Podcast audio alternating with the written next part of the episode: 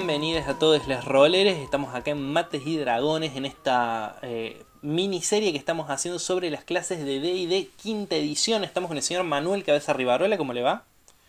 Todo muy bien, me va muy bien acá este hermoso lunes de cuarentena. Sí, que se parece mucho al domingo eh, y- Exactamente. Y, y al miércoles. Pero Sí, acá, sí, está- sí, sí. acá estamos como todas las semanas haciendo nuestros programitas del sistema digestivo, Mates y Dragones. Y bueno, estamos... Esta va a ser la penúltima entrega de clases de D&D quinta edición. Y eh, de corregime si vos pensás distinto. Yo creo que estamos por hacer las tres eh, clases que mm, esta semana vamos a entregar las tres clases que no faltan de ninguna manera alguna de ellas en una parte. Que son guerrero, Guerrero, hechicero y mago. mago, guerrero, hechicero y mago. Eh, sí, lo que pasa que en- como en- entre hechicero y mago hay como cierta solapación. eh, para mí, por lo general, es uno o el otro, nunca los dos al mismo tiempo. No, a lo, que me, salvo a lo que me refiero es que es- una de esas tres sí o sí está en la parte. Ah, sí, eso completamente de acuerdo. Yo en este momento soy el guerrero de mi party. Muy bien. Muy bien, felicitaciones. El guerrero brujo. Gracias. El, el- el guerrero brujo ahora viene ahí. Ay, ¿te acordás? Me prestás atención. lo Sí, siempre. Vos sabés que esto- estoy un poco frustrado con los niveles bajos porque nunca logro ni que mis jugadores ni yo como jugador subir mucho antes de que se termine de, de jugar. Así que sigue la próxima partida que voy a masterear vamos a arrancar en nivel 5. Me importa todo un carajo. Yo creo que eso para mí debe ser parte de un, de un ciclo habitual de todo Game Master. Me parece que eso te está, que te está pasando a vos le pasa a todos.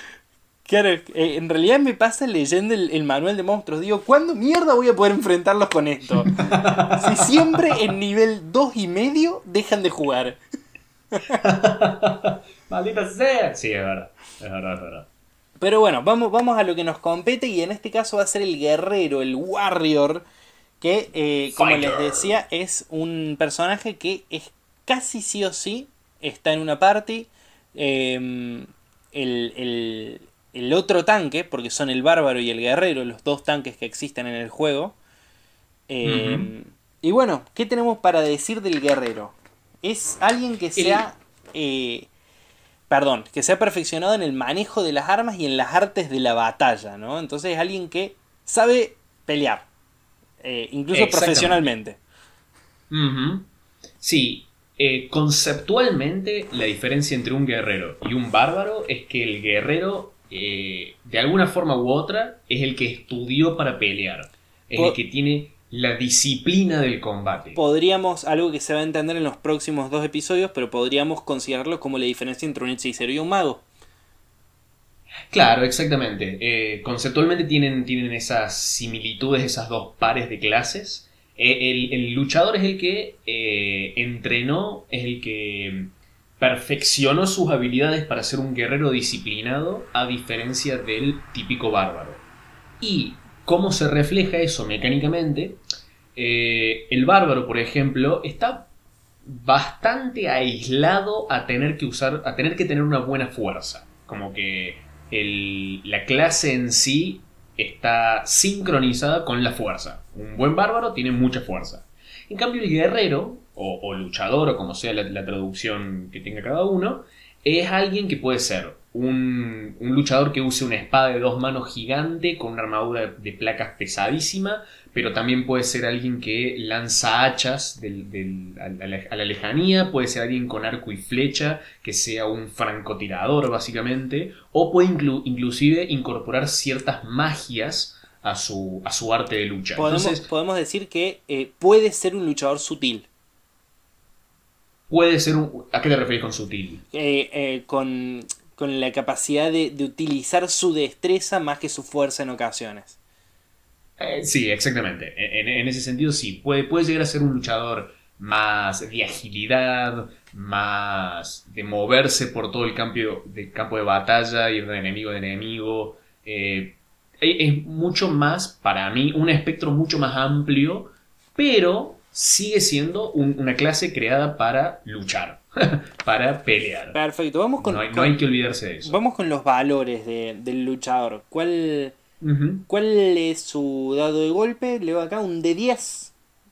Exactamente, el segundo más alto. El segundo más alto junto con el paladín y con el explorador, creo. Y, Eh, Exactamente, sí. Y bueno, eh, entonces en nivel 1 sabemos que su, con- su vida, su punto de golpe va a ser 10 más su constitución. ¿Y cuáles son sus competencias, cabeza? Todo. Eh, todo, todo, dame todo. Antes de hablar de eso, me gustaría hablar un poco de eh, qué, qué tener en cuenta a la hora de distribuir sus puntos de habilidad. Ah, ¿no? cierto, me Al- salté al esa parte. principio del personaje. Eh, está bien, está bien, no, no te preocupes, es lunes recién, así que... eh, y, y- digamos que es temprano, digamos que estamos grabando a las 8 de la mañana. Dale. El luchador, al ser tan versátil, el manual mismo te recomienda ciertas opciones a la hora de distribuir tus puntos de habilidad. Eh, si vas a ser un luchador cuerpo a cuerpo con armas de fuerza, eh, como había puesto el ejemplo de la espada gigante, entonces te conviene que tu puntaje más favorecido sea la fuerza. Vas a tener más chance de pegar y vas a hacer más daño. Claro. Eh, si vas a ser un luchador de armas ligeras o de arco y flecha de rango, conviene más que tu puntaje principal sea la destreza, que además probablemente uses armaduras más ligeras o armaduras medias que te van a dar más armadura mientras más destreza tengas, así que eso también te, te favorece. Eh, y como segundo puntaje recomendado, eh, hace una distinción entre constitución o inteligencia. Constitución es, sobre todo si sabes que vas a estar en el peligro bastante seguido, si vas a ser un luchador más de cerca, si vas a estar al frente con tus otros compañeros ayudándolos en combate, conviene que seas capaz de resistir algo más daño, por lo tanto, recomienda constitución. Pero, si planeas en nivel 3 elegir uno de los arquetipos que involucran magia en el combate, entonces te recomiendo que uses eh, tu segundo mejor atributo sea la inteligencia, porque eso va a mejorar tus conjuros con ese arquetipo. Perfecto. Bien, bien, bien allí. Ahora sí, ¿cuáles son las competencias que tiene? Bien, las competencias en armadura son todas las armaduras y los escudos. En armas son todas las armas simples y todas las armas marciales, que son prácticamente todas las armas que hay. ¿Qué armas, Eso- ¿qué armas se excluyen cuando dice eso? No hay una definición de manual específica. eh, no, no hay. El manual no pone ejemplos de armas que no estén en esas categorías. Eh, es más para que si el máster decide eh, involucrar en su partida armas mucho más exóticas o extrañas, como por ejemplo, no sé, eh, mosquetes, armas de fuego. eh, Claro. Esto es una forma de decir, bueno, no necesariamente el luchador es proficiente, es competente con esas armas que son más exóticas, más extrañas. Perfecto. Bien, esta, esta gran amplitud de competencias en armamento y armaduras refleja el hecho de que el luchador por lo general es, alguien que se entrenó en muchas formas de combate y con muchos tipos de armamentos y armas. Em, no tiene Por lo tanto, en no tiene... en- eh, eso mismo, digo, por No. lo tanto, no tiene proficiencia en herramientas. Exactamente, no, no se refleja ahí eh, mecánicamente su concepto.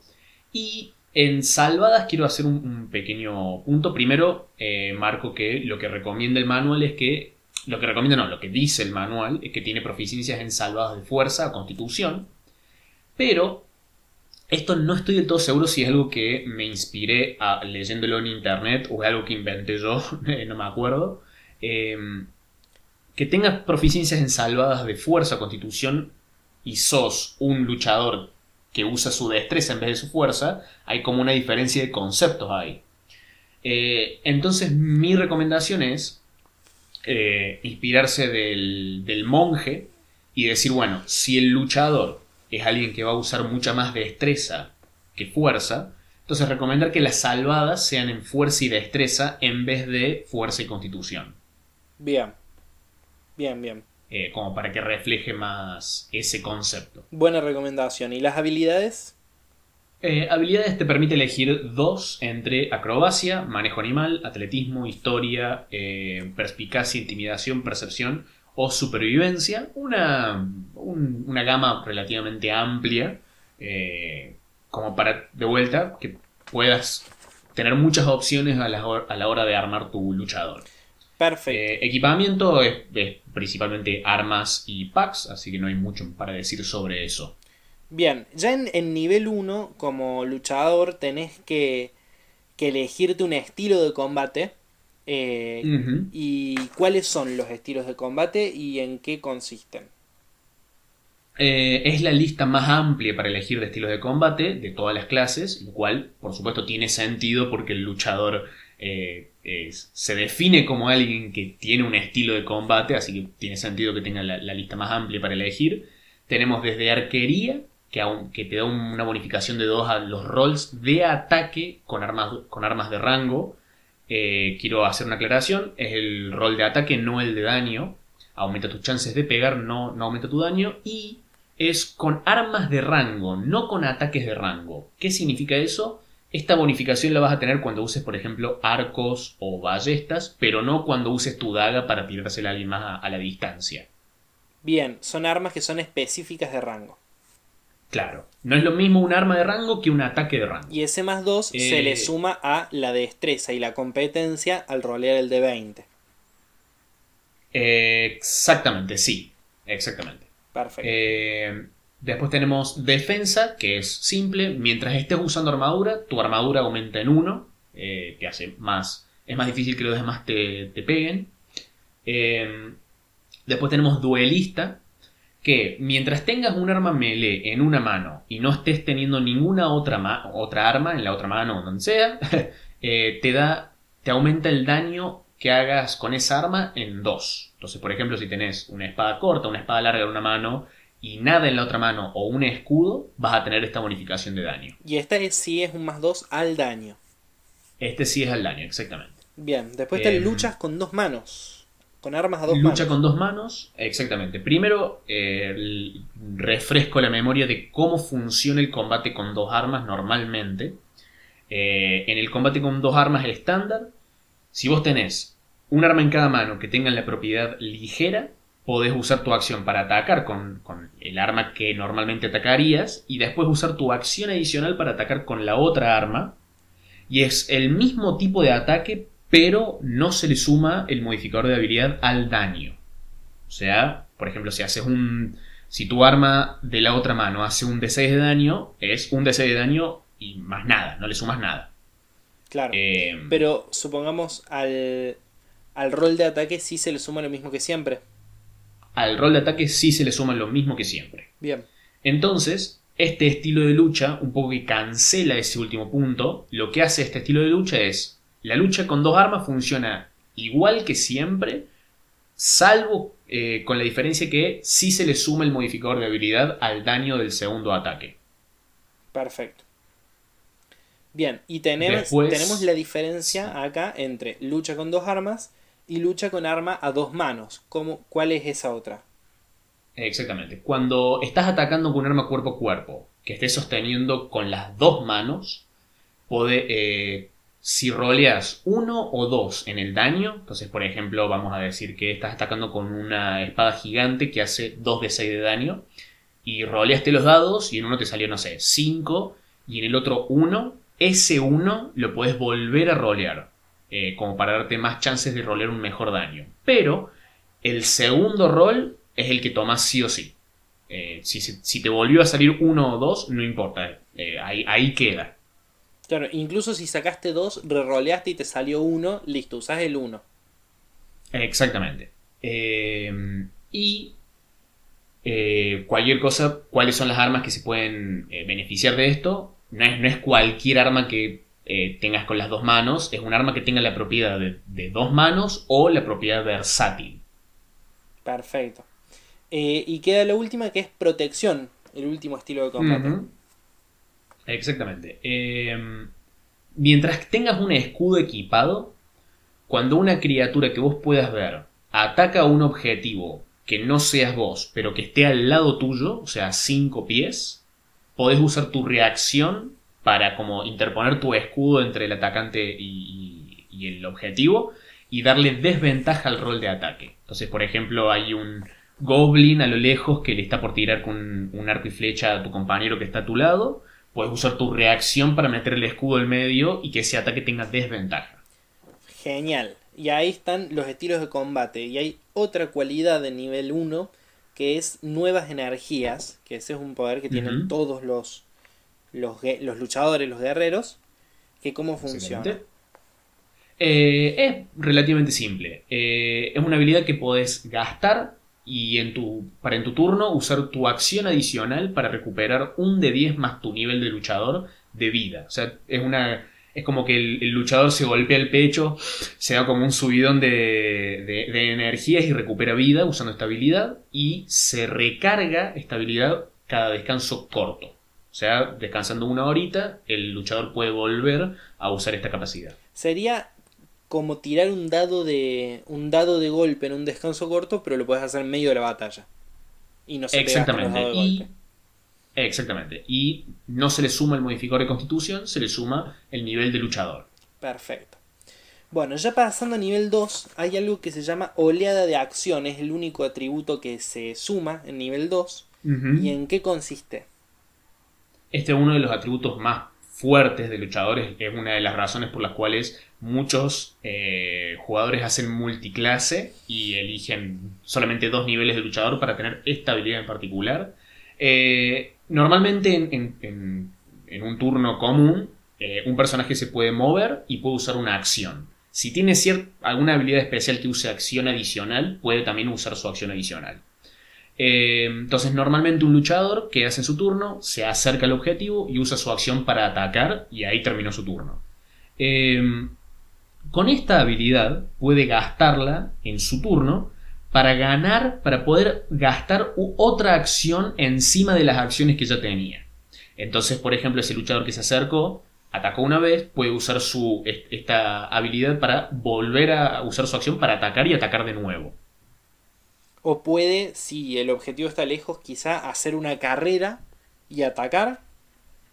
Sí, puede ganar, atacar y retirada Exactamente, puede gana una acción más que puede usar para lo que normalmente puede usar una acción común y corriente. Claro, es, es la principal diferencia y donde se presta confusión en otras clases como el bárbaro cuando decimos que gana un ataque extra que eh, la gente se confunde con tener una acción más o, una prolongación del turno y no, solamente si atacas podés volver a atacar exclusivamente. En este caso no, tenés otra acción, que puede ser correr, retirada, em, atacar, eh, no sé qué más. Eh, sí, eh, esquivar. Darle una poción a alguien. un objeto, claro. Lanzar un conjuro si tenés la posibilidad de hacerlo. Bien, sí, es una, es una alta habilidad. Bien. Pasamos a nivel 3 y acá es cuando eh, ocurre lo que ocurre en todas las clases, tenés que elegir un arquetipo, en este caso se llaman arquetipos marciales, eh, y tenemos eh, tres tipos, tenemos el caballero arcano, el campeón y el maestro de batalla. ¿Vos querés que sigamos con el guerrero normal hasta nivel 6 y después repasamos los arquetipos? Sí, sí, sigamos porque falta poco. No, y encima es muy simple. En nivel 4 tenemos la mejora de puntuación de características que tienen todas las clases. Eh, en nivel 4 era eso. En nivel 5 tenemos un ataque extra. Eso es el que les decía antes. Que si usas tu turno para atacar, podés volver a atacar. Exactamente. Eh, un, eh, un punto. Algo, algo que me quiero detener para aclarar bien es. Cuando usas tu acción para atacar, podés atacar una segunda vez. No tu acción adicional, no una reacción, no. La acción normal en tu turno, cuando lo usas para atacar, puedes atacar una vez adicional. ¿Qué, qué consecuencia tiene esto? Si vos, eh, por ejemplo, un luchador de nivel 5 se puede acercar, usa su acción para atacar y puede atacar dos veces ya que tiene esta habilidad. Pero, si usa su habilidad de nivel 2 para ganar otra acción, y la usa para atacar, como está usando la acción de ataque, puede atacar dos veces más. Entonces puede tocar un, atacar un total de cuatro veces si, tiene, si no tiene algún tipo de habilidad adicional encima de todo esto. Y si estás luchando dos armas, eso se transforma en ocho ataques. Eh, no. está bien. No, no, está completamente mal lo que dijiste todavía. Ok, no. ok. Del podcast. No, no, no. no, en el sentido de que hay 8 impactos. Eh, Se considera un mismo ataque cuando atacas con dos armas, ya lo sé. Eh, no. ok, bueno, Eh. borrame todo. no, es así. Im- imaginémonos que él es un luchador que lucha con dos armas. sí, Eh, cuando usa su acción para atacar, puede atacar con eh, su arma, vamos a decir, el arma de la mano derecha, puede atacar dos veces. Además, eh, puede usar su acción adicional, como tiene un arma en la otra mano, Ah. para atacar con esa arma. Pero, Ah, como es un ataque usando la acción adicional, es un ataque. claro, tenés una sola acción adicional. Exactamente. Entonces hasta ahí tenemos tres ataques. Claro. Y si usas tu habilidad de nivel 2 para ganar una acción de ataque más, puedes atacar dos veces más, no tres veces más. Claro, son cinco. Está bien, tenés razón. Exactamente. Tenés razón. es muy fino esto. Bueno, Sí, y- sí, sí, por eso, por eso me quiero detener tanto en esto, porque, eh, porque es- esto es una fuente de confusión muy común en el juego. Y en nivel 6 volvemos a tener la mejora de puntuación de características. ¿Esto se puede considerar una particularidad del guerrero? Sí, el guerrero, si no me equivoco, es la clase que tiene más oportunidades para mejorar sus puntos de habilidad. Y recordemos que eh, si el máster lo permite, puede, en vez de ganar eh, puntos de habilidad en, el- en los niveles determinados, puede elegir ganar un dote. Y yo quiero aclararlos, estuve releyendo ayer a las dotes y para guerreros eh, hay dotes muy facheras. Sí, hay dotes muy copados. Bueno, ahora sí, vamos a los arquetipos marciales. Eh, Eh, ¿Maestro de batallas? ¿Viene primero o no? eh, sí, yo tengo el caballero arcano, pero anda con el maestro de batallas. Bueno, eh, arrancamos con el maestro de batallas. El maestro de batallas es para los que quieren que su luchador sea un poco más complejo, que tenga un poco más de, de opciones en el combate, pero sin incluir la magia. Eh, ¿De qué se trata el maestro de batalla? El maestro de batalla es un guerrero que gana lo que se llaman maniobras, que son habilidades especiales que se pueden utilizar gastando dados, también dados especiales para estas maniobras, y cada una tiene sus eh, efectos en particular. En nivel 3, el luchador elige tres maniobras de, una lista particular para esta clase, eh, y en niveles eh, siguientes puede ganar maniobras nuevas, pero estamos en nivel 3, tenemos tres maniobras para elegir de la lista. Además, cada vez que usamos una maniobra, cada vez que decimos en combate voy a usar maniobra X, tenemos que gastar lo que se llama un dado de superioridad. Eh, depende de cada maniobra, este dado se usa de formas distintas, pero todas las maniobras gastan por lo menos un dado de superioridad. Y en nivel 3 tenemos 4 que son dados de 8. O sea, podemos usar maniobras 4 veces antes de tener que descansar. Perfecto. Eh, antes de ir particularmente a la lista de maniobras, también eh, hay ciertas maniobras que uno puede llegar a elegir que involucran que tu objetivo haga una salvada. ¿Qué número tiene que igualar o superar para salvarse? Ese número se calcula haciendo 8 más tu eh, modificador de competencia más tu modificador de fuerza o destreza, lo que vos elijas. Perfecto. Eh, va- vamos a dar un par de ejemplos nomás de las maniobras porque es una lista muy larga. Eh, pero está bueno que, que la gente lo sepa para, para saber que esta es una clase muy versátil y tiene muchas opciones. Tenemos, por ejemplo, uno de los. Una de las maniobras más simples. eh, se llama ataque de precisión. Que consiste en lo siguiente. Cuando se hace un ataque con un arma eh, contra una criatura, cuando se hace el rol de ataque, se puede gastar un dado de superioridad para agregarlo, para agregar su resultado al rol. Entonces, cuando, por ejemplo, yo voy a atacar el goblin, ¿no? Y roleo el de 20 y me salió, no sé, vamos a decir 12 en total.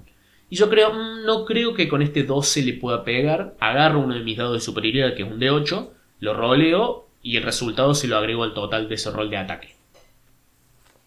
Perfecto. hay, otro, es. hay otro que me gusta mucho, que es el contraataque. Que es cuando una criatura Eh, falla en un ataque cuerpo a cuerpo contra vos, puedes usar tu reacción y gastar un, un, un dado de superioridad para realizar un ataque cuerpo a cuerpo eh, a la criatura. Y si lo golpeas, añadís el dado de superioridad a la tirada de daño. Exactamente. O sea, Eh, cierran hay un muchas ataque maniobras contra vos, que- lo haces mierda. Exactamente. Eh, hay, hay muchos ataques que. Hay muchas maniobras en las cuales le sumás el dado de superioridad al daño. Eh, esta es una de ellas. Otra, quería contar una que es un poco más compleja que las demás, que es el ataque del comandante. Eh, es una maniobra que cuando usas tu acción para atacar en tu turno, podés eh, cancelar uno de tus ataques, o sea, como eh, sacrificar uno de tus ataques, vamos a decirle, si puedes atacar normalmente dos veces, podrías atacar una sola, para usar tu acción adicional para dirigir a uno de tus compañeros a que ataque. Cuando lo haces, elegís una criatura aliada que puedas ver o escuchar y gastas un dado de superioridad. Esa criatura puede en ese momento usar su reacción para hacer un ataque de arma y le agrega el daño de superioridad al resultado del daño. Entonces, vamos a un ejemplo porque son muchos, muchas acciones raras en muchas cosas.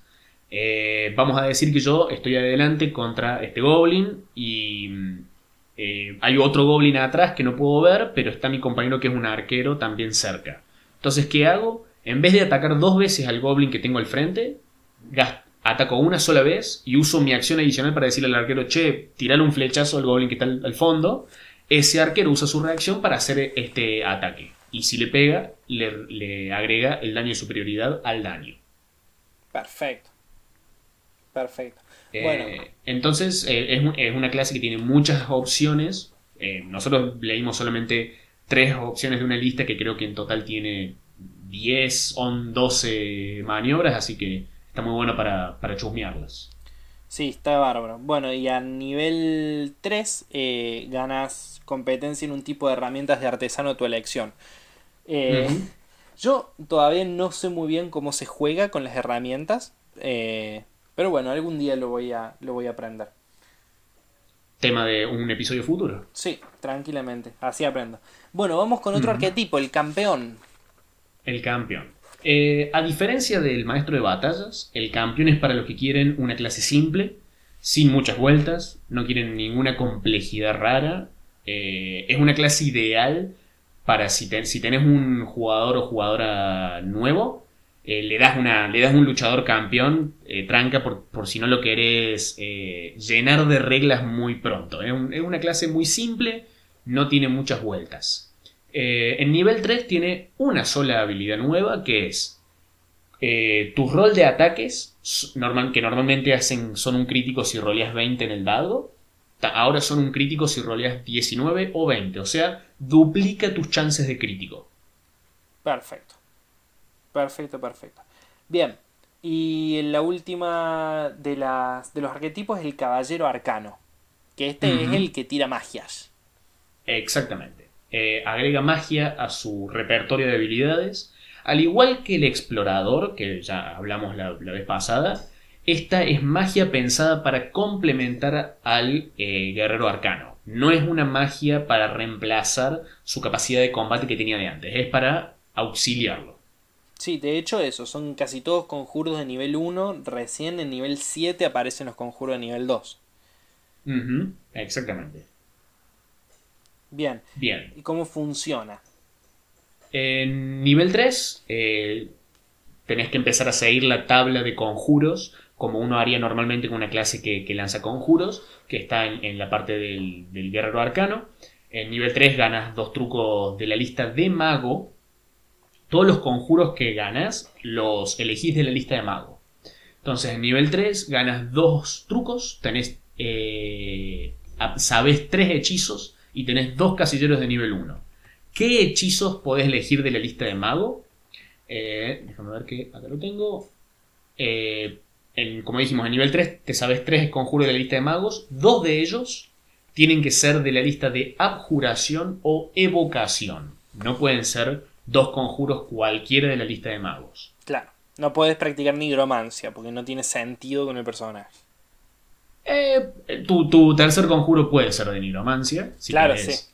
eh, tener algo más raro, te, te permite, te, te- te da la posibilidad de hacerlo. Pero te dice, Eh, más de la mitad tienen que ser para romper cosas. Exactamente. Em, Cuando ganas un nivel en esta clase, al igual que en muchas otras clases, puedes reemplazar uno de los conjuros de mago que ya sabes con otro de la misma lista. Eh, por si te cansas de algún conjuro, te das cuenta de que no, funciona, puedes ir cambiando el conjuro a medida que subís de nivel. Eh, y siempre tiene que ser de abjuración o evocación.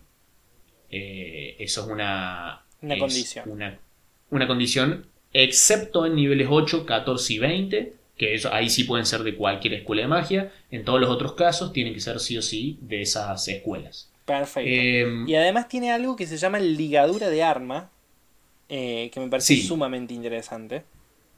Eh, es una habilidad muy fachera. Antes de eso, quería aclarar que eh, la habilidad de hechizo del guerrero arcano es inteligencia, como dijimos al principio, así que la salvada de conjuro y el rol de ataque de hechizo se calcula con la inteligencia, para que todos lo sepan. Y sí, el, el arma enlazada del guerrero arcano es una habilidad muy única de él. Em, el guerrero arcano crea un, lazo entre sí y un arma mágica que él, elija. No, perdón, el lazo es mágico, eh, el arma no hace falta que sea mágica. El, básicamente el guerrero arcano hace un ritual de una hora durante un descanso corto, conectándose con una arma. Eh, y una vez que esté enlazado con esa arma, no, se puede, no puede ser desarmado de esa... no, no se la pueden sacar esa arma mientras él no esté incapacitado. Y mientras esté en el mismo plano de existencia, él puede invocar esa arma como acción adicional eh, a su mano. O sea, puede hacerlas aparecer o desaparecer. Sí. Está muy, muy, es muy cheta. Bueno, y hasta acá estamos con, porque habíamos dicho hacer hasta el nivel 6 de cada una de las clases, hasta acá terminamos con el luchador, vamos a continuar con el hechicero, acá en el próximo apéndice. Así que ahí nos estamos, nos estamos escuchando. We are listening. Se vemos. Bye.